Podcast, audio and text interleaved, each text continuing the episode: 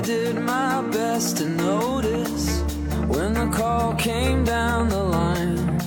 Up to the platform of surrender. I was brought, but I was kind. And sometimes I get nervous when I see an open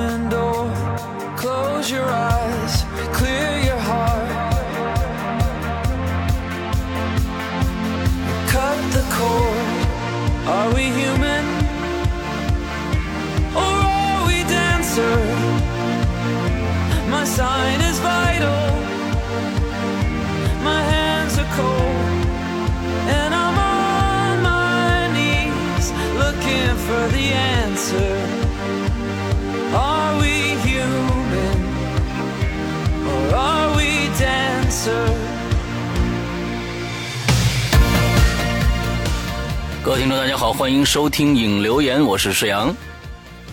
嗨，大家好，我是伊里啊，一周一次的影留言又和大家见面了。嗯，哎，大家可以通过我们的荔枝 FM、喜马拉雅 FM、网易云音乐、新浪微博音乐人、百度乐播酷我音乐啊、爱听 FM 等这个平台收听我们的节目，关注我们的新浪微博、百度贴吧啊、微信公众平台，获取最新的故事发布等相关资讯。更多的全新故事，请大家下载《鬼影人间》苹果 APP 或者登录《鬼影人间》官方淘宝店拐呃购买正版下载收听。好，谢谢。这我们现在越来越像一个这套活儿太棒了啊，特别特别的标准啊！这这这现在鬼影抢占的地盘越来越多，呃这什么时候能登上中央电视台呀？不去不去不去不去。那个那个呃，我们上个星期又有一个新的平台跟我们签订了一个一个协协议，放了这个我们的。节目也可以在他们的平台上发布，就是酷我音乐啊，酷我音乐和酷我听书都可以听到我们的节目了。所以呢，现在我们的阵地拉得越来越大啊，也是应该是有更多的人能听到我们的节目了，呃，这样非常的好，嗯。而且呢，上哎。上个星期，呃，大家都能看到一个好消息啊，就是我们的，呃，《鬼影人间》众筹啊，《鬼影人间》众筹已经已经达标了，就是四万五千块钱，我们的苹果的 APP 的改改造，第一个目标，对，已经哎已经达标了。完成了。然后呢，这个这个里边吧，真的还是真的挺有一些挺感人的事儿啊。对对对这个具体的人的名字呢，人家千叮咛万嘱咐，嗯。千万不要再说这个事儿了。但是我这人吧，就是心里搁不住事嗯。儿，然后呢，这名字我就不提了。啊，人家呢就是时时刻刻在关注这个钱数到底增长到多少，然后呢，现在后来呢，发现后边的进度会。比较有一点缓慢了，然后就差一千块钱的时候，就差一千块钱的时候，这然后这个钱就就不动了，停在那后来呢，人家人家就其实人家已经之前就已经是众筹过了，嗯然后后来又拿出了一千块钱，一下又帮助这个咱们的这个鬼影完成了第一个目标。对在这儿后来呢，就是跟我说，呃，就在这儿，反正我是我和石阳吧。特别的感谢，非常忠诚的感谢你这么支持鬼影，这么信任我们，我们会非常继续努力的，嗯非常非常感谢你。呃，大家啊可以就是呃。在以前的节目里面说过啊，就是说这笔钱大家可以尽尽可以放心，我们会开具呃各种各样的票，完了之后给大家展示这笔钱的走向。呃，我比如说各种什么聚餐呐、呃什么加油啊，啊对对对加油手机费 呀、对啊对对各种对票到时候给大家给你们看一下。对对对对，去去卡拉 OK 唱歌啊什么之类的。对对对对对，没有开个玩笑。小姐那边我们也找个收据什么的 之类的。对对，开开个玩笑，嗯开个玩笑。我们会就比如说，我们给对方啊一些划款的一些，比如说凭证，呃，对方给我们开具的制作费的凭证，因为这个四万五千块不是单一个就一个制作一个 A P P 就完了，那还有很多的开发，比如说数据库的开发是单一项，完了还有呃后台什么什么，我我记得当时给我写了一共是应该是三项，可以分成三项来这四万五千块钱来发花，之后大家可以呃尽请放心啊，大家的钱一定是这个有理有据的啊花的地方，呃，那其实。嗯，上个星期呢，我一直在忙这个好几个事儿，呃，其中的一个事儿呢，就是大家最关心的我们的呃高智商犯罪，呃，高智商犯罪其实现在第二部呃已经做到了三十二。三十二集，对，三十二集，那其实一共是呃三十九集，嗯。因为伊里一直在听，他在他在跟听，他现在不敢听了啊，就是 就是对我现在我刚才我做出来跟这样说，嗯我说我。我说你能不能给给我稍微加一点紧，因为我很快就要又飞到那个鸟不拉屎的地方去了。然后那个，你能不能给我一些储存量，让我在那边百无聊赖的时候，让我也过过瘾？他说我真做不出来，大哥，我现在多少事儿啊！我现在但做不是跟大家说一下，就是说这个、啊真的非常棒，我现在已经听到了，这个嗯，十七哈，完了之后十十，对我现在听到是17是十七，啊，完了之后我大家请放心，呃，圣诞节一定，圣诞节当天一定上线啊！圣诞节当天一定上线，在我们的苹果 APP 和我们的淘宝、呃、这个官方淘宝店里面一定会上线。所以呢，呃，我这几天一在在赶这个进度是为什么？就是因为要苹果的用户的话，呃，一定让他们听到这个，就必须在十二月五号之前做出来，就一定要给到哎呦，十二月。十二月五号之前做出来，一定要做出来，因为要给到这个给到这个苹果的他们审查。为什么呢？他们遇到就是苹果这边是一个刚刚过的复活节，呃，不是那个感恩节，还有马上来的这个圣诞节，他们都要休假，所以他们会积大量的工作，所以我必须在提前半个月到二十天给到他们，只有他们才有可能过审。所以最近我的一个工作压力非常非常的大，呃，这个那个呃。我在加班加点，一定不耽误大家。反正二十四号去淘宝店上和我们的苹果 APP 上，呃，下载这个故事啊、一定不耽误这个时间啊。对我，我我现在那个给大家就是也说一下这个，因为我现在已经听了十七集，我给大家说说我自身的感受。就这一部，我我我可以称之为这个，其实我对刘世阳的这个表扬还是挺吝啬的，但是我觉得这个他这个这部作品一定是在我心中达到了高大上的一种程度，因为那个嗯这个每个人物的区分，包括那个表演是非常非常有特点，非常非常引人入胜的一种感觉，就非常好。而而且呢，我建议大家一定 要在晚上戴上耳机，啊戴上耳机，好好听它里边做的那些音乐的氛围，就是那种代入感极其的强，就非常非常牛逼。我就是真的是这么说。如果你在白天，然后就放在车里边听，或者是拿个电脑没事一边跟人聊天一边说，我跟你说，太浪费了啊！嗯，就这样。对我对孙英礼的这个这个表扬是更加吝啬的啊。那通过你刚刚这句这席话呢，呃，我也觉得嗯，好孩子，好孩子，这这滚错，操，滚他妈蛋！好孩子。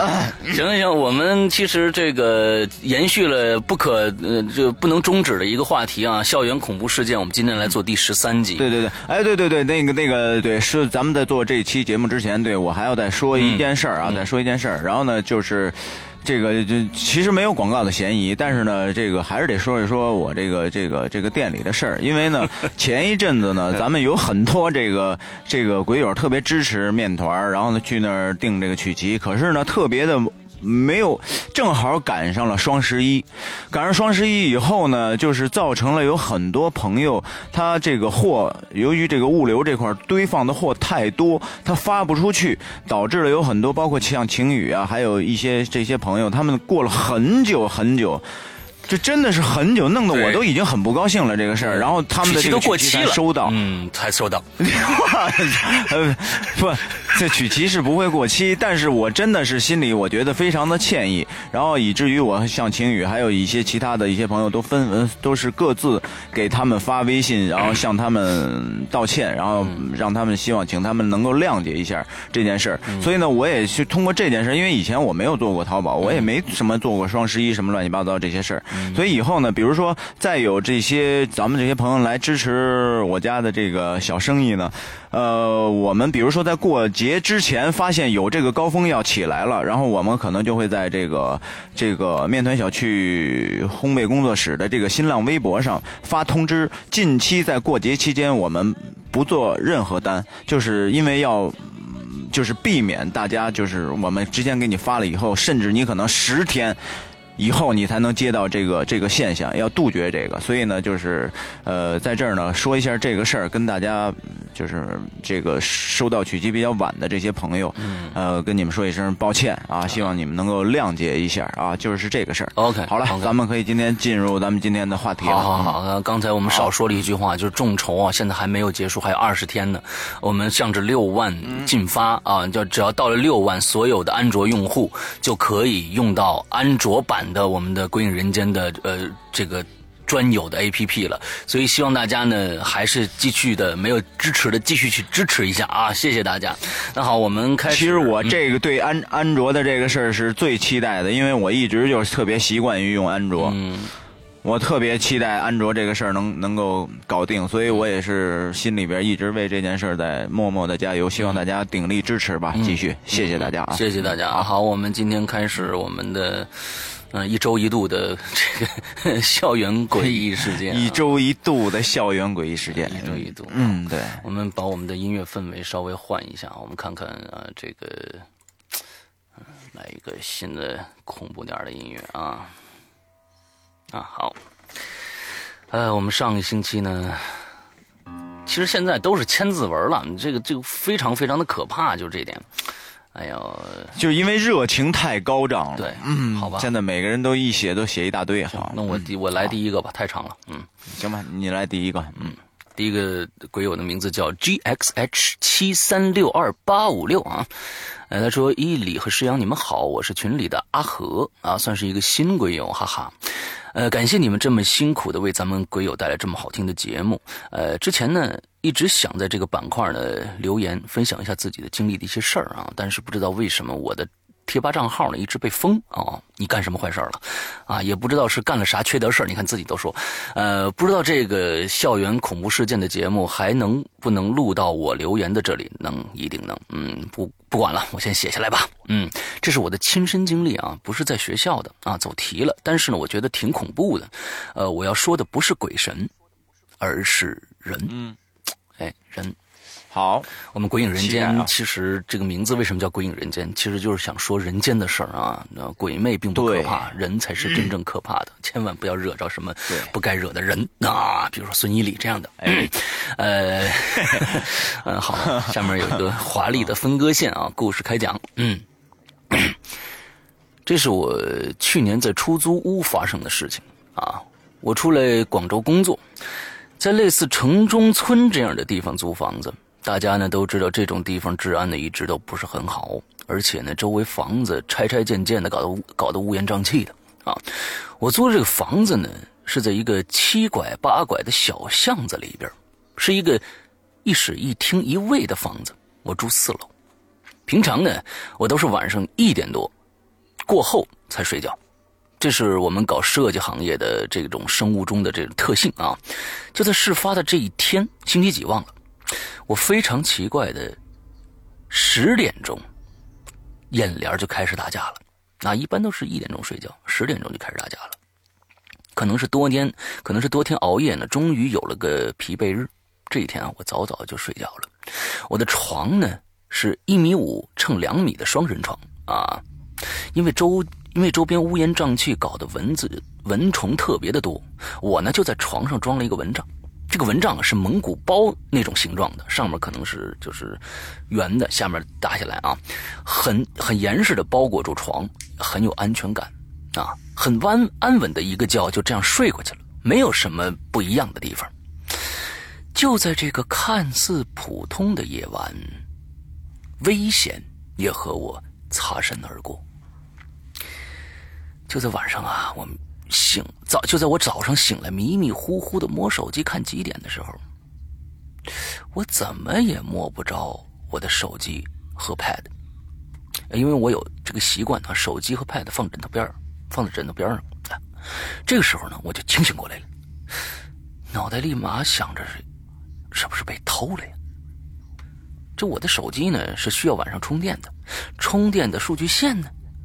就通过这个蚊帐的拉链啊，开一个刚好大小的一个口通过这个床呢，呃，这个床上连接手机啊，把那个从那个洞揪进来，这样就意味着小偷呢是需要把这个拉链拉开，手伸到离我脸不足几厘几厘米的地方去把我的手机拿走，而我的 pad 呢，pad 呢是在我的脑袋的另一头，一边一个啊，这又意味着这小偷啊需要将半个身子跨过我的脸去偷我的 pad。各位能想象吗？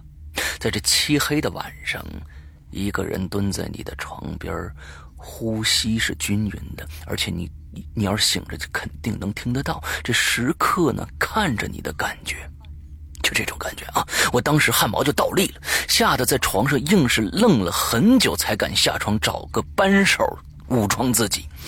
我拿好扳手，床下、门后、厕所都检查了一遍，之后去开门上。上下楼检查，发现呢摄像头的摄呃录像设备呢的锁是有被撬动的痕迹的，立马打了电话报警，之后又立马叫了房东过来检查录像设备。房东赶过来发现，虽然有撬动，但是录像设备是完好的，能看。于是呢，他们就一起开始看录像了。恐怖的事情又发生了，在晚上凌晨三点左右。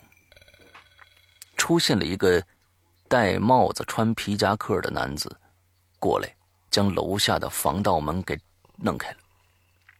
接下来呢，他每层每户都去撬锁。在撬锁的过程中，小偷拿腰上别的道具的时候，我们发现是一把明晃晃的匕首，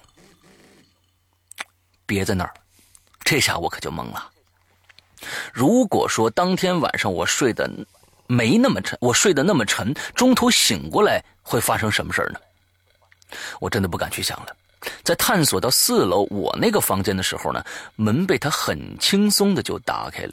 之后的过程是我们我们看不见的。过了很久才看到他从里边拿着我的手机、pad 等东西，在楼梯口点钞的时候，他的手是反握着那个刀的，就是说他一直拿着那个刀在手里。小偷很熟练的把东西整好以后，也没留恋，马上就走人了。继续看下去，就会发现我穿着睡衣，握着扳手，小心翼翼的从门里边走出来，像个没头苍蝇一样上下楼的跑。之后敲隔壁邻居借了手机报警和找房东。这件事情发生以后，给我带来巨大的阴影和恐惧。想着一个人握着匕首，就在离你几厘米的地方，慢慢的拉开。蚊帐的拉链，慢慢的跨过你的身体，其中任何一个环节都能导致我醒过来，而醒过来，就意味着会被插一刀。而且呢，这个城城中村这种地方呢，没有朋友来探访，房东一个月来一次，真的要是发生命案了，估计也要等很久才能被发现尸体，真是不寒而栗啊。一周以后我就搬家了。现在住的小区呢，每夜回到家第一件事就是敞开门，拿上扳手，每个房间巡视以后，床下和床柜，确定没人藏，藏在屋子里头，再去锁上门，再把内锁也锁上。不管还要要不要出门，都先锁上。在这里呢，呃，我告诫鬼影的各位听众。恐怖的不是鬼神，而是人心。这种事情每天都在上演，不要以为离自己很远就疏于防范，等于等到真正发生的时候，也就是命悬一线了。平时睡觉的时候注意关好门窗，锁上内锁，切记，哎，在写的时候呢都心有余悸。我再去检查一下门锁了没锁吧。嗯，哎呀，广州的治安确实有时候是令人堪忧的啊。嗯，尤其是到过年，非常恐怖啊。对，到过年的时候，大家很多的这些盲流都都准备这个回家过年了，也是被也是要这个进行一些对大胆这段时期，对大家要这个把这个这个提防心一定要提高一个一个一个高度，因为这块儿。对对对，这每年的这个过呃临近过年的时候都是案件的高发期啊，因为大家都需要钱回家去过年，就是不管好人和坏人，呃坏人没有办法，他只能去抢好人的钱或者是怎么怎么样的，嗯。啊，然后那个一定要注意安全，就是就是那个其实尤其女孩子吧，在路上晚上，比如说下班回家，一定要跟我几个同伴。对，我正想说一个这个事儿，嗯。这个事儿呢是发生在我我自己的身上的啊，然后呢也是第一次跟大家分享，就是在十年前啊，我的那会儿还是我的女朋友，就是那个还是我的女朋友，我们还没有结婚。呃，在之前呢，我就是经常给他，我也不知道为什么，我天生对外界有一种非常高的警惕性啊，我就之前就给我的这个女朋友讲这种安全课，我说如果一旦有发生抢劫这种问题出现在你的身上的时候，一定首先千万不要激怒对方，然后呢，他无非就是想要钱，这个这个就是我总是。很多次给他灌输这种、这种、这种这个方式方法，他慢慢在心里边就记住了。记住了以后呢，就是有一次在冬天快临近过年，真碰上了。然后呢，那会儿那真的碰上了。然后呢，那个那会儿他自己还在自己住，然后呢，离我家不远的地方。然后当时我正在拍戏，呃，后来呢，那个就是他下班，也就是五六点钟的时候，然后他正在冬天进到楼。冬天进到楼里边，然后正在摁电梯的时候，然后这会儿突然，这个一个人就捂住他的嘴，他以为是他第一反应是可能是他的朋友跟他开玩笑，哎，或者是就是他的姐们儿啊什么之类的，讨厌。然后呢，这个时候突然突然后就是背后就传出一个口音，是一个东北口音，说别动啊，说你再动我一下就把你抹脖子给你抹了，嗯。然后一下，我老婆就特别的害怕。当时，后来呢，她瞬间就就想起了我跟她告诫的这些这些话。嗯。呃，后来他就说好，他瞬间就把手举起来，好说不动不动，就是向对方表示啊不会发生什么。然后呢，这个一直把他拖到一个就是这个楼角的最特别黑暗的那个地方。然后呢，那个松开手之后说你别动，我就是要钱。然后他就是他就。安抚对方，就是说，大哥，我知道都过年了，都不容易，没关系。你看我这还有有点钱，你拿走，赶紧过年吧。因为咱们都是那个这个平常老百姓，这个大家挣钱都不容易，我也挺理解你们的。你你看，你该拿什么就拿什么，你拿走吧。然后呢，那个哥们儿呢就一直拿刀比着他，然后呢再翻他的包，把他的手机还有钱啊什么的这些东西全都拿走了。最后呢，就是因为这个这个氛围是比较柔和的，后来呢，这个我老婆就说：“那个，嗯嗯，麻烦你大哥，你能不能把我的身份证给我留下？其他的你拿走都可以，没有问题什么的。”说你说你别报警啊，说你不许喊，再喊，只要你要喊，现在我马上弄死你。哎，说不会不会，就这样，他把钱财、呃手机什么的全部拿走了，把包给我的那个老婆留下了，然后呢，那个之后其他东西就全都拿走了，身份证也留下了。嗯，后来等这个这个贼走了以后，哇，瞬间一下被就吓傻了，吓瘫了，吓瘫了。完了，后来就哭着给我打电话，后来又再去报警啊什么的，那就基本上没有什么用了啊，那就没有什么用了。呃，但是呢，这一次这个经验，啊，可以说真的是挽救了他的生命。对对对，对，挽救了他的生命。如果说他这种激怒的话，对对，对于这种有有这个凶器的，你千万不要硬碰硬，这没没戏的。除非你真是黄飞鸿，你这或者是超人，你这要不然你绝对吃亏。对对对。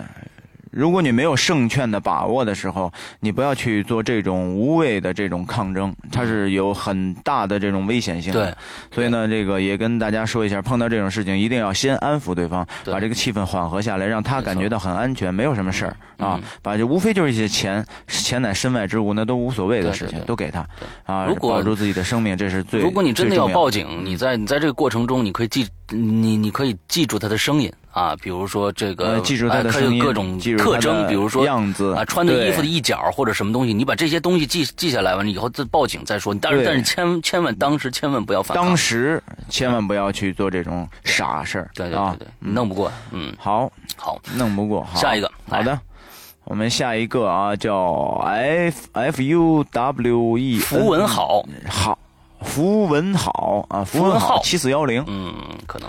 符文好，符文好，嗯，符文好，嗯，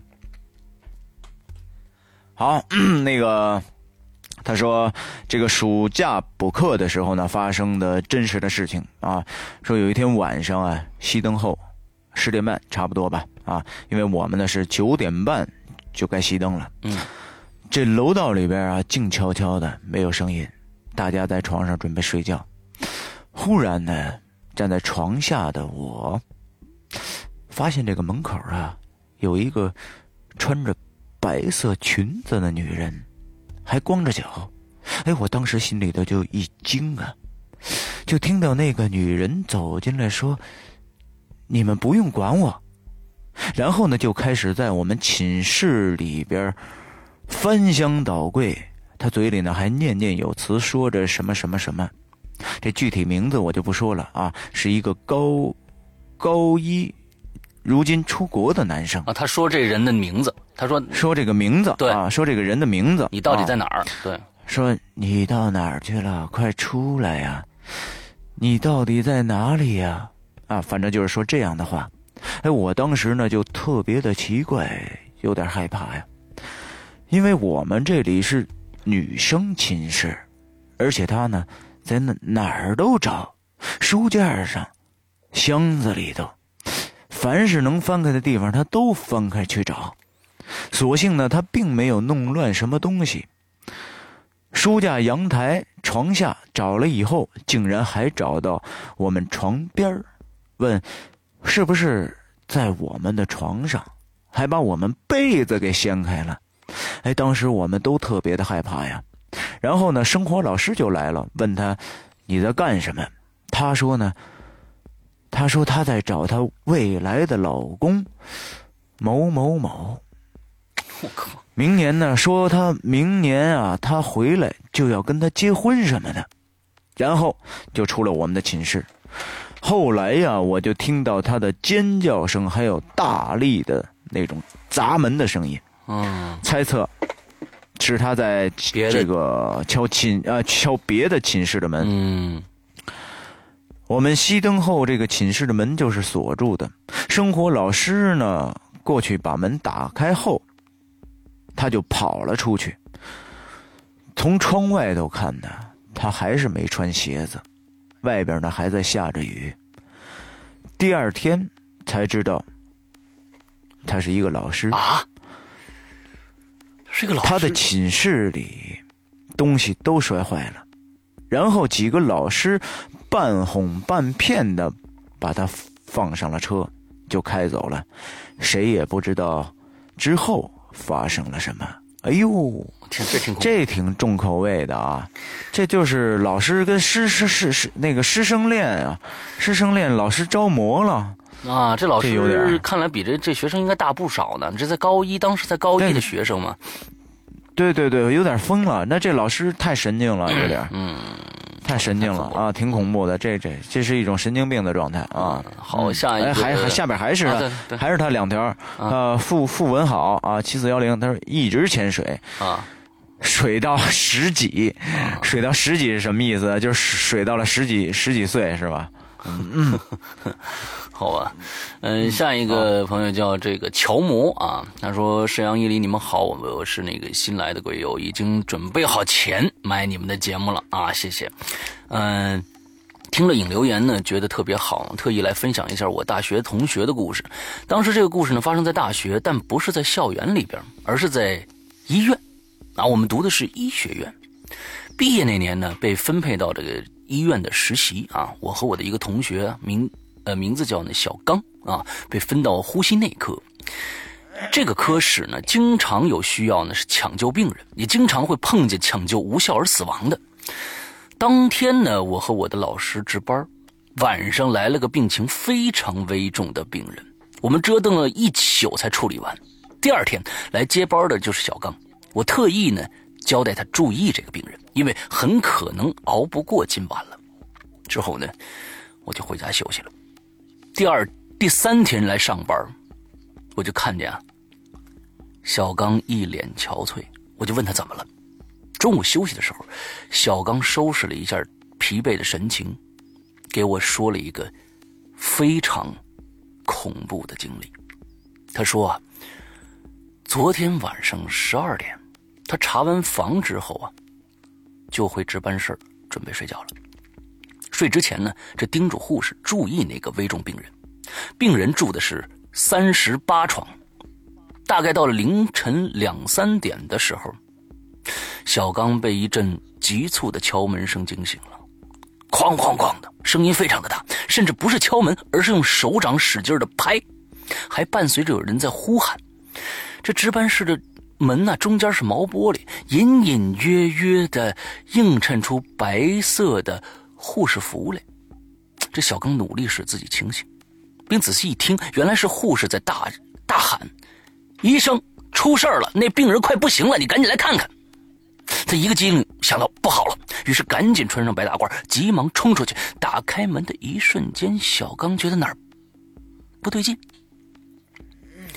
这走廊的灯啊是灭的，护士呢应该打开灯，并且去准备呼吸机或者其他的抢救工具。但是现在整层楼非常的安静，护士站也没动静。这小刚当时也没想太多，就直奔三十八床的病房。走到病房的门口，小峰发这个小刚发现这个房间里是漆黑一片。他走到病床前，看见这个病人十分安稳的睡着。哎，他又检查了一遍，这病人并没有什么不适啊。小刚想，这会不会是护士弄错床号了？于是呢，他又巡查了一圈，可是也没发现什么异常的情况。这小刚有点生气了，走到护士站准备质问那个护士，但他看见。那护士用枕头枕在护士站的桌子上睡着呢。这小刚一把把他推醒了，恶狠狠地说：“哎，我说你大半夜开什么玩笑？拿病人开玩笑有有有意思吗你？”哎，这个被惊醒的护士睡眼惺忪的问：“怎么了？”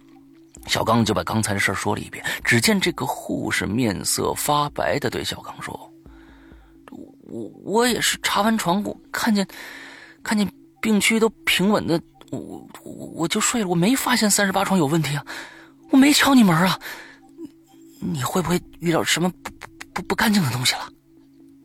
这小刚一听，整个脸都阴沉下来了。他仔细一想啊，这刚才敲门护士的声音略显尖锐，而眼前的这个护士声音比较粗啊，而且带着乡下的口音，很明显他们就不是同一个人儿。小刚看向漆黑无边的走廊，一阵凉意从脊背嗖的一下窜上来了。于是呢，整个晚上就没有再睡。小刚说完这个故事呢，深叹了口气，还跟我说啊，可能啊，他阳气太少了，遇见不干净的东西了。至于这个公这个故事的真假，我也没去质疑。因为小刚没过多久就申请调去了其他辅助科室，而今天晚上我值班儿哎，这个故事非常好啊，到最后还留了一个非常大的一个悬念。今天晚上我值班非常好，还挺非常好的写作方式，琢磨的意思。哎，非常好，非常好的写作方式。嗯，我的天哪！下面那个咱们轮着来吧。下面这个太太下边，你看吧，第一个故事，第二个故事。哎呀哎呀哎呀哎呀哎呀哎呀哎呀妈呀！哎 呦我天哪！哎呦，好，下一个。哎呀，这个我只能我只能说，这个拷贝粘贴的功夫非常的好，是不是拷贝粘贴的我不知道啊。要是真自己写的，这这真的是花了非常非常大的功夫。我觉得这怎么着又有三段啊，两千多字，咱们念完这个故事，今天就可以歇了，你知道吗？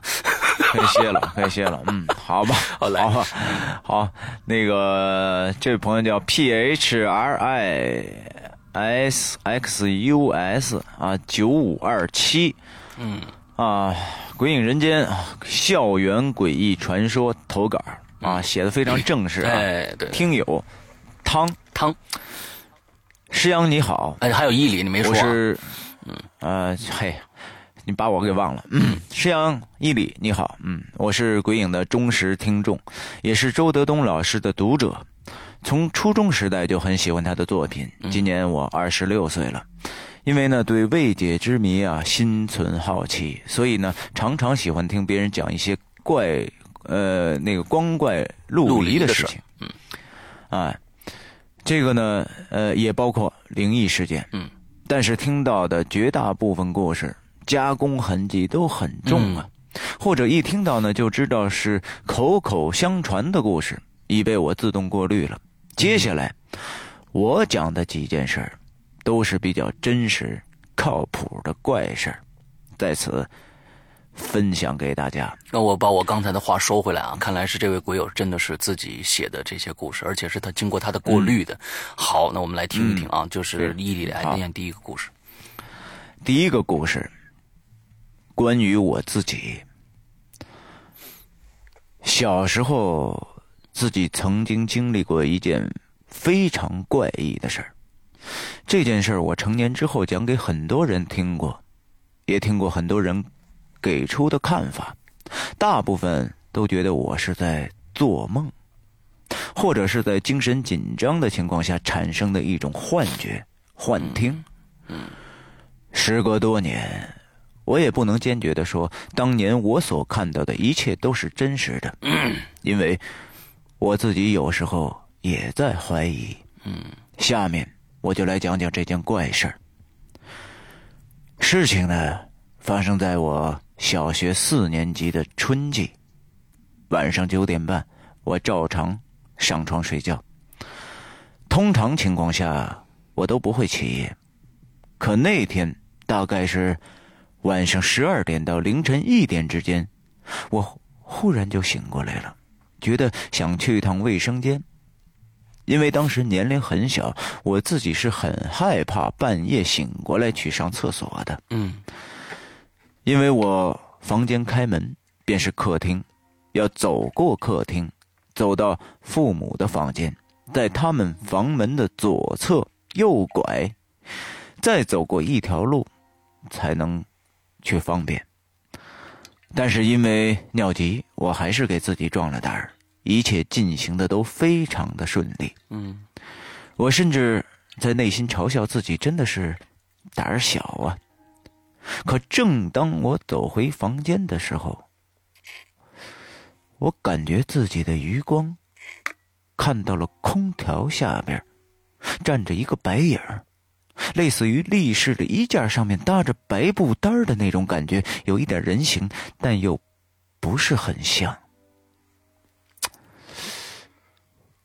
这部空调呢，挨着我家的房门，我躺在床上，如果不关门，也可以看到它，在一张单人沙发，在一张单人沙发的上边，啊，我就是余光一扫，一下就把我吓了一跳，导致我回房间的时候。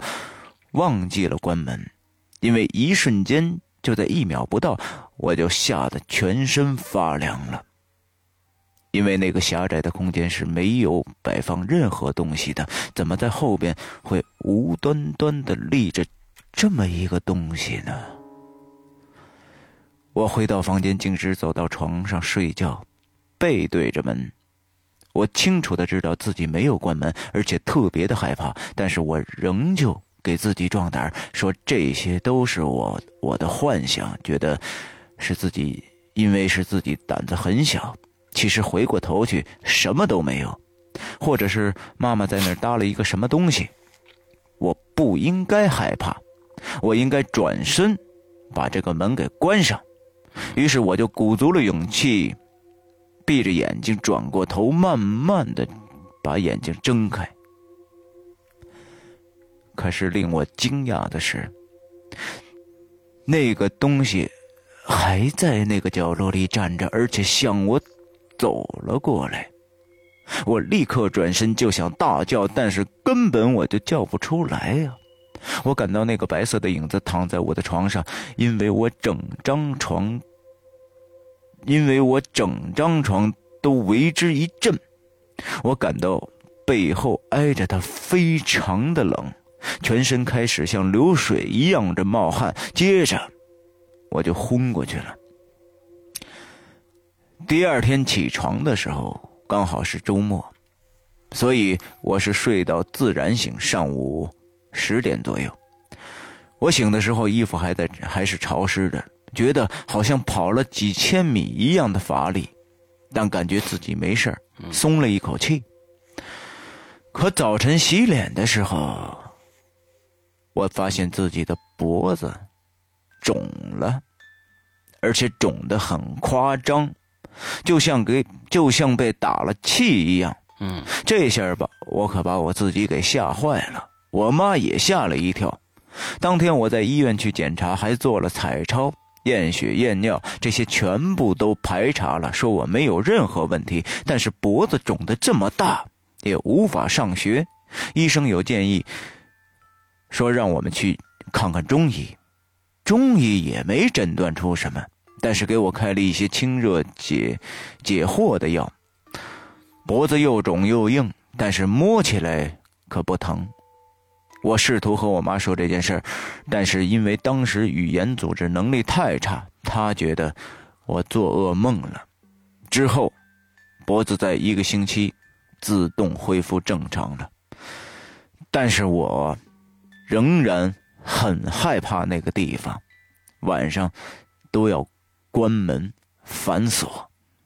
嗯嗯，这挺奇怪。哎，这挺奇怪的。这个这个被好像是被附身的感觉啊，就是跟他这好像真的是被躺在这一一起，完这脖子就肿大起来了。嗯，邪气附身的感觉。对，这不也不是甲状腺。你说这这肯定这脖子一肿大，一般都是甲状腺的问题啊。完了之后，对对，他不可能一个礼拜就能好得了。哎，对了，咱们好，好，看看第二个故事啊，还是我们这位朋友写的第二个故事，就学姐。哎，这特别，他这个这个这些东西特别有张震的那感觉啊。哎哎，特别有张震的感觉啊。今天我给你们讲一个。学姐的故事，一般张震都是这么开始啊。这个高中的时候呢，有位学姐和我说过一件怪事她说啊，也是她小学的时候，一年级，父母呢因为要去上海参加研讨会，暑假呢她就和姥姥住在一起。他姥姥家呢，我是去过的，在北方的一个村落里，门口呢是个木头门，进去之后就是大院然后呢，是姥姥的平房。打开这个木头门啊，远远的就能看到平房的大门，差不多是这种格局啊。当时呢，他和姥姥睡在一起，外面还在下雪，呃，下雨。不过时间有有点早，还不到晚上九点。这个时候啊，他隐约听到了妈妈的脚步声。这种经验可能每个人都有啊。可以通过熟悉人的脚步声判断对方是谁。这孩子对妈妈的脚步声最熟悉了。他听到那脚步声穿过木门走到院子里，一直走到他们房子的门口停下来了。哎，他就立刻跟姥姥姥姥说：“姥姥，我妈来了。”他姥姥说：“你乱说，啊？怎么会你妈呢？因为啊，他妈正在上海开会呢，怎么可能回来呢？”但是呢，他就坚持说是听着妈妈脚步声了，但是姥姥什么也听不见呢，认为他是想妈妈了，叫他早点睡。可他仍然能听见那个脚步声在门口徘徊，甚至好像有点焦急，像是在等人给他开门似的。然后呢，我的这个学姐就起床下去要开门。姥姥问她干什么？她说：“妈妈在门口等急了，我去给她开门。”她姥姥一听就害怕了，就把她拉回床上，用胳膊压着她说：“你妈妈在上海呢，你听错了，你赶紧睡觉啊，不准动啊。”这个故事就到这儿结束了。虽然不是很吓人，但是他记得很清楚。我觉得仔细想想，还是汗毛倒立。其实我感觉这个故事就这样完了啊！我觉得挺有意思的一点就是说，到底是谁？到底是谁在敲门？那有两种可能。我最我我这也刚才念的时候是第一次看这个故事，我当时在想，可能后面有个反转，是不是这个同学的这个这个学姐的母亲在上海出事儿了？我想到这一点。另外一点就是在乡村有一些非常呃。流传非常广的一些事儿啊，就是说，你你要外面听着有人敲门，你先问问谁，完你再开门，有可能你开了门以后进来一个什么东西，就把你勾走了，有可能是这样一些事情。太吓人了。对，有可能是这些事情，所以这这个故事，我当时想了两个，呃想了另外一个结局，没想到是可能他姥姥觉得你千万别去开门，外面有可能东西就把你勾走了，勾专门勾小孩儿嘛，嗯，专门勾小孩儿。嗯。东北那时候有一个，就是呃周老师也写过一个故事，叫拍拍花老太太啊，就是在你后面叭一拍拍，花子，哎，拍花子，啊拍花老太太，叭一拍你，你就跟他走了，哎，这就这这小时候我奶奶老老拿这个这个拍花子吓唬我，哎，老吓唬我，说你早点回来，一会儿拍花子给你拍走喽。嗯啊，我哎呦，我一听，哎，天黑之前我得赶紧回去。哎嗯，对后来我发现天黑没有拍花子，哎，我想我是不是拍花子，我也拍给别人试试。嗯，不错，这个想法不错啊。嗯，咱俩哪天咱一起出去。行，行，下一个故事，他还有还有一个还有两个啊故事啊，都非常好听。这这几个故事，哎，嗯，好，下一个故事啊，叫阿姨的故事。嗯，认识一位四十出头的阿姨，她曾经啊给我讲过一件灵异的事，也是发生在小时候。哎，这个是不是小时候脑子都比较混乱呢？她说呢，这个具体多大年纪啊？她她没说是具体多大年纪，呃，就说呢是小时候寒假啊去爷爷奶奶家住，也是平房大院当时呢外边正在下着小雪，他自己躺在床上睡觉，房门是开着的，可以看到爷爷奶奶的房间。他们两个还没睡，两个老人呢都坐在那儿看电视。这个时候，他还没有睡着，就听见身后的窗户啊，有人叫他的名字。他本人呢是坚决不相信这些东西的，到现在都是如此。当时是非常的理智，就没有理会，也没有害怕。但是那个声音呢，就一直在叫，而且非常的大声，持续了至少有二十分钟。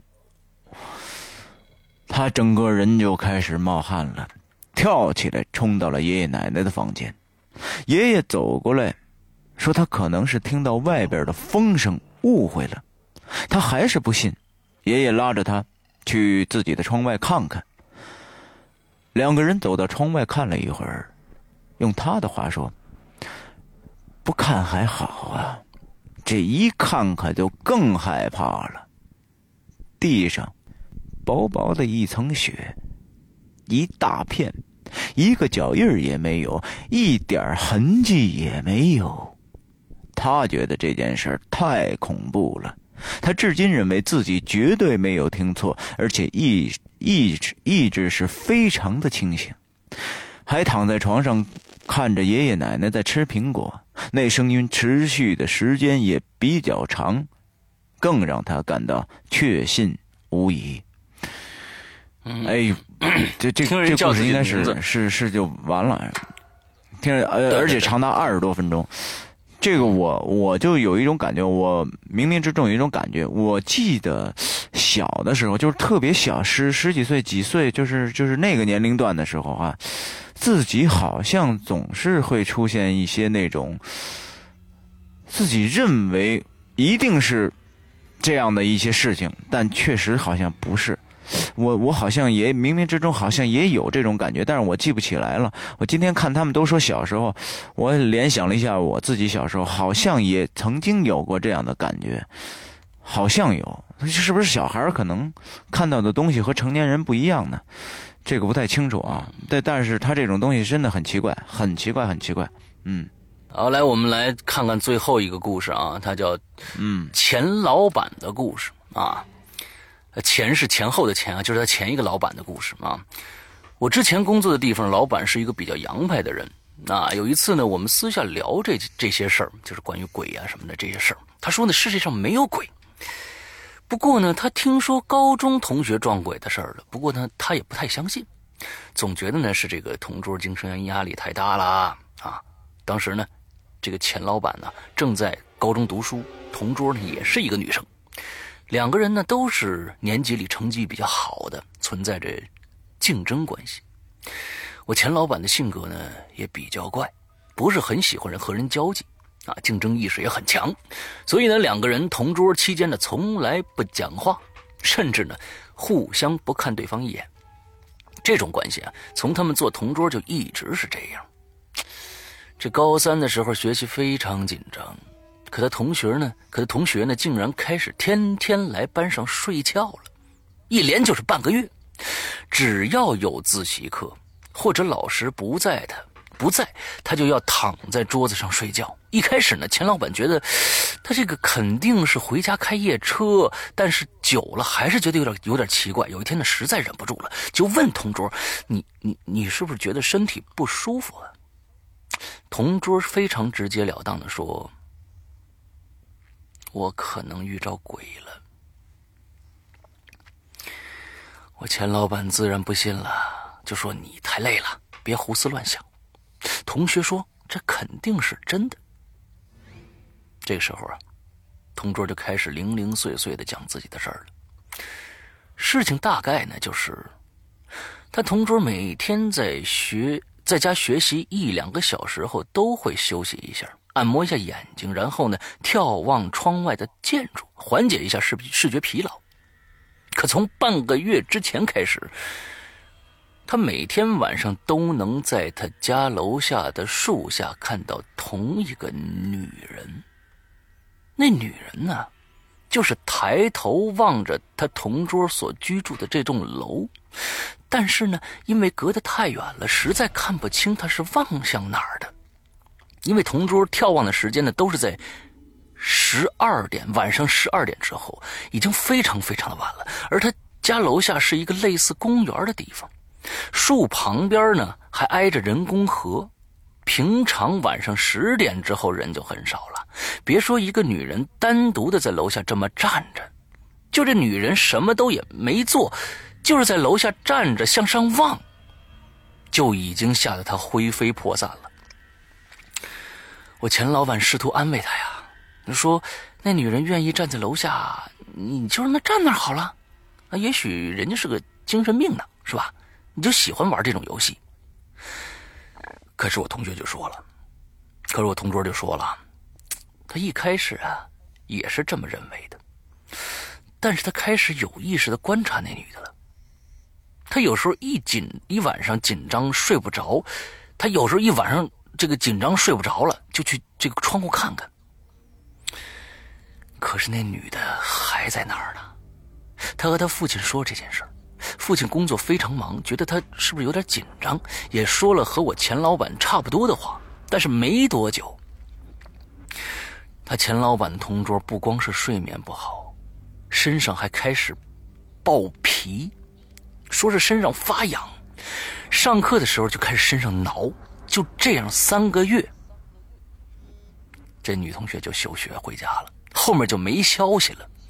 这件事听起来。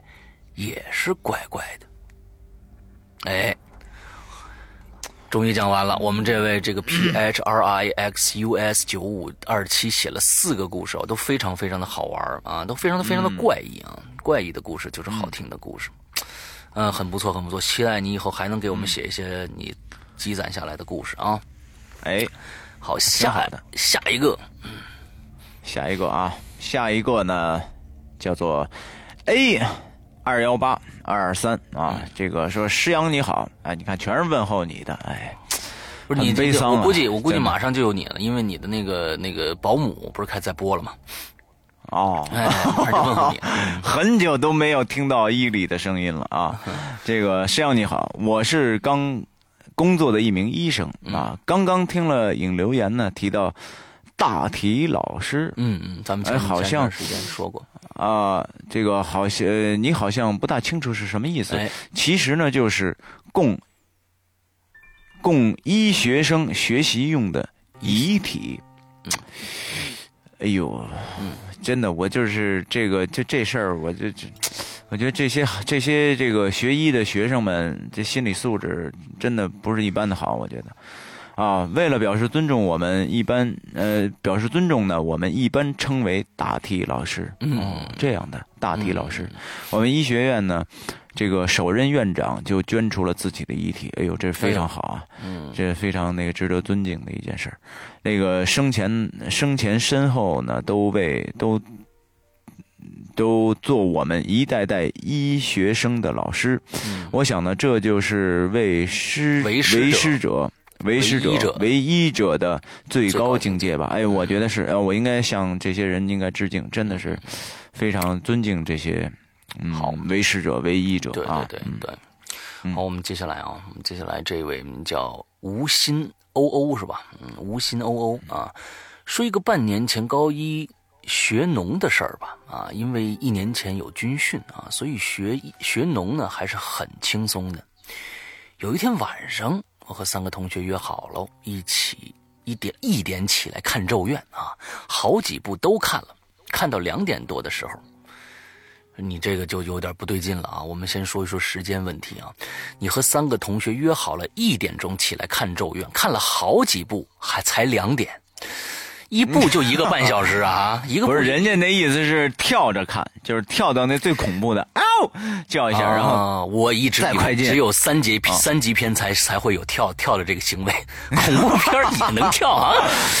哎呀，这个就不太清楚了啊。所以这个地方有时间上有一个有一个小小误差啊。看了好几部都啊，你这点你这样这样子看的话，我觉得你们是不是觉得更恐怖了呢？看了好几部以后一看，哎，才两点多，很开心。但是你们想想，嗯，好，突然呢，门就开了。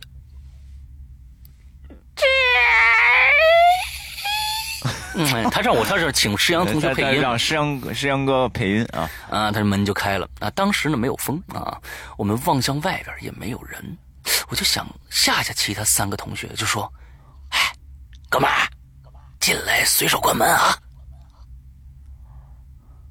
然后呢，砰，那门居然就关上了。尼玛！当时我们就吓傻了，顿时生出一身的冷汗，再也不瞎开玩笑了。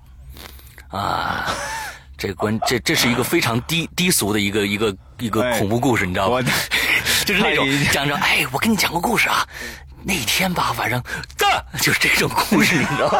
啊 好，这个这个吴昕同还得让你。来亲自配一下音，对哎呦，这哎这这吴昕同学，嗯吴昕同学又又在这隔了一个又留了一个故事，我也念了吧。啊，嗯，他说又想起一件挺诡异的事儿来啊。当 当时呢是女友哭着讲给我听的，你介绍一下背景啊。高一的时候啊，你高一的时候有女友了，非常羡慕啊。是，对对对，我就就我们从来这这个没有早恋过，所以就对这种事情一看就非常的感感觉到。我我很了解，我很了解，你很了解，对，你从幼儿园就开始了，对。对我那会儿就有女朋友，对对对，嗯嗯，他介绍一下背景。高一的时候呢，是三一一班啊，三一杠三幺幺班在一栋楼。哎哦，三至十一班，嗨，你们这个这个高一一共有十一个班，三到三到十一班呢在一栋楼，三四五在三楼，其余每层两个班。然后，然而呢，然后呢，一二班在相邻的另外一栋，我在四班，女友在六班，啊，这介绍清楚了啊。他也就是说呢，这个啊，他呢在这个三楼，这女友应该在在在四楼或者在二楼之类的这样的一个一个情况啊。他放学哭着跟我说，上晚自习的时候呢，他班他们班后边隐隐约约有哭声，非常的凄惨的那种，非常瘆人的那种。但是所有人都知道，他们班那墙后面是楼梯。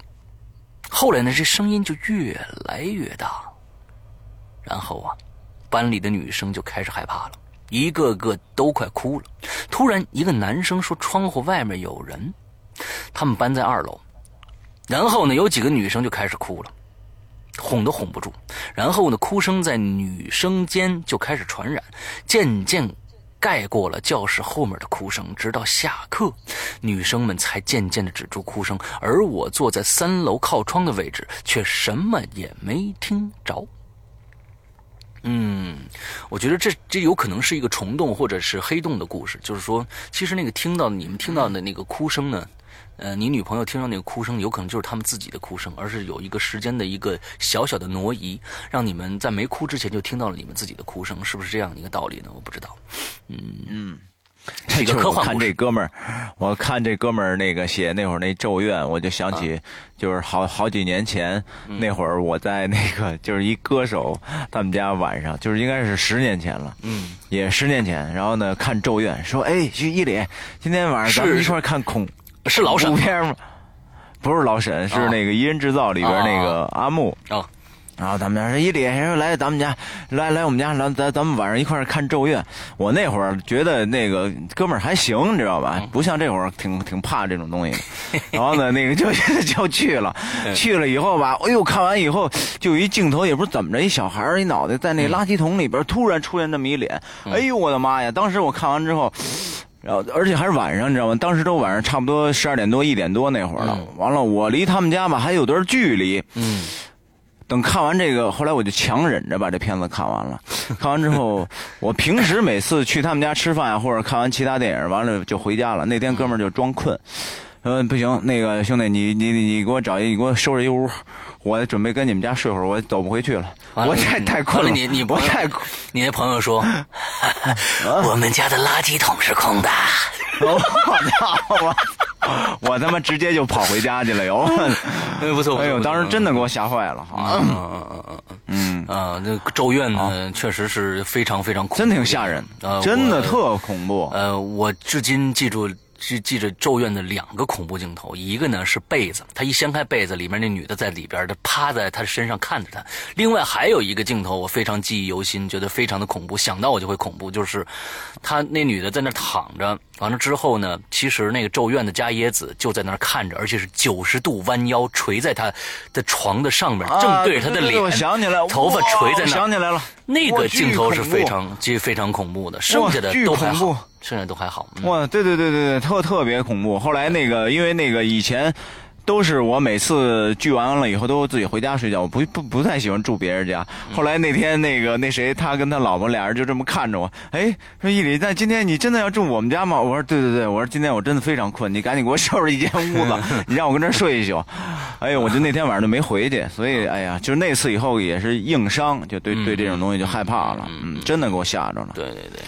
好，我们今天来最后一条啊，来最后一条啊，叫哎呀妈呀，这这这字儿好写的，的略咪发哆来咪发嗦拉西啊，是这个意思啊，哆哆哆来咪发嗦拉西啊，这个意思啊。好，这位朋友说啊，这个以前上大学那会儿呢，最担心的就是去上厕所，这有什么可担心的？因为学校呢有一阵子呀疯传一个女生。在厕所里边啊，怎么着了？生了一小孩儿，但是那小孩生下来没多久就死了，哎，被这个女生啊放在了我废纸篓里。我靠！你刚才刚说的放在废纸篓里有一个小孩儿，这就放了一个。我靠！哎呦我天哪！我靠，这就放了一个。哎呦我操！哎呦我天哪，这真的纯属巧合啊！我我我，哎呦我的妈！全身鸡皮疙瘩。哎，你这么一提我，我也一身鸡皮疙瘩。哎呀，太恐怖了！哎呦我的妈呀，真的，我这一下这秋裤都湿了，我这一下。哎呦，不是裤衩湿了，是秋裤都湿了。哎呀，后来呀，后来呢，这个保洁的阿姨发现了，就报警了。虽然这件事情呢，也随着事情的处理，慢慢的落下了帷幕。但是后来，却发生了让人有些胆寒的事儿啊！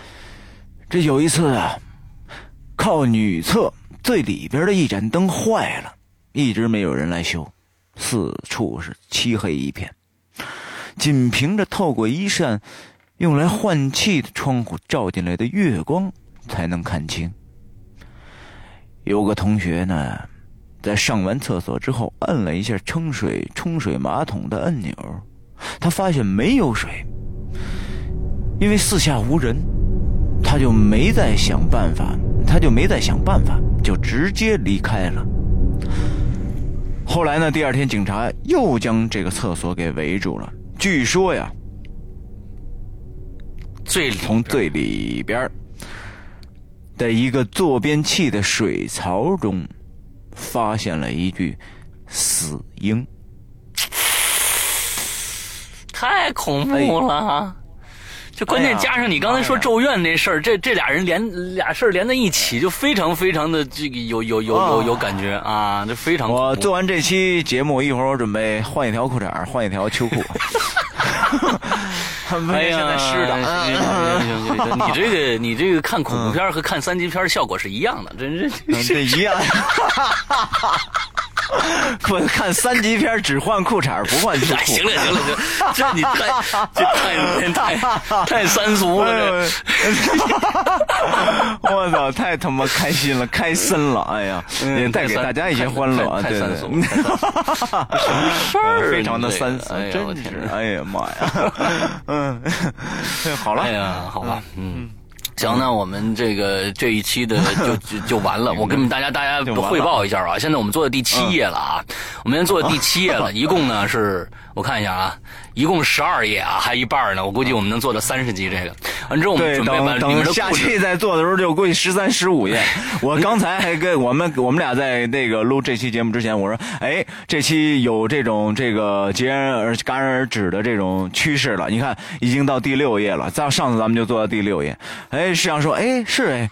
说我再点开看看，叭，这一点开，哎呦，不对，后边还是好还一半呢。我天哪，到十二页呢。